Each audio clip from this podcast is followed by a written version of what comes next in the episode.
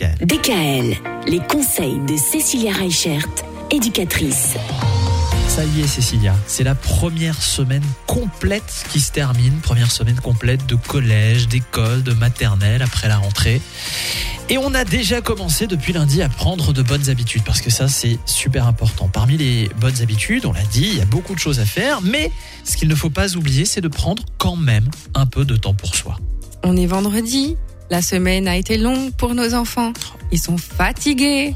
bah oui. Ils ont plus envie. Bah. Donc du coup, ça va être important de lâcher un peu la bride Mm. et surtout de prendre du temps. C'est-à-dire que euh, on a envie euh, d'aller faire un tour au parc. Ça fait du bien à nos enfants parce qu'ils peuvent se défouler. Ça nous fait du bien à nous aussi, hein, parce que du coup, on peut se poser au moins pendant une demi-heure. Et du coup, ça va être vraiment important d'arriver tout au long de la semaine à trouver du temps. C'est-à-dire que euh, souvent, euh, le mercredi, on court aux activités. Le lundi soir, des fois, ils ont piscine. Le jeudi soir, des fois, ils peuvent avoir musique. Mais quand est-ce qu'on prend du temps pour nous, les parents? Ah non mais oui, parce que le temps, on peut pas juste l'avoir dans la voiture quand on vient de les déposer. Enfin, c'est pas possible. C'est ça. Donc, euh, à vous aussi, vraiment, hein, de vous organiser dans votre semaine un temps pour vous. Ça va vous permettre aussi euh, de vous booster, de vous renforcer et d'être plus solide dans les épreuves euh, comme ce soir quand ils vont rentrer de l'école, où ils seront fatigués, où ils seront gnangnans, où ils auront pas envie.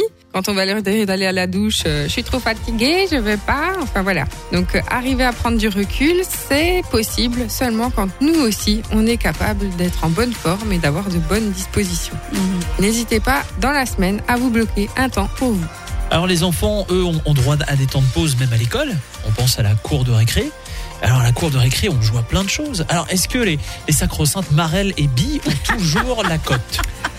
Eh, Je d'autres- ne pense plus. On va parler des pots Trop vieux. D'accord. Eh ben, Ah, mais- on, on parle des Ouais. nouvelles tendances de la cour de récré. ton- de ton époque, ça. Voilà. Rendez-vous lundi pour parler des nouvelles tendances de la cour de récré en 2021.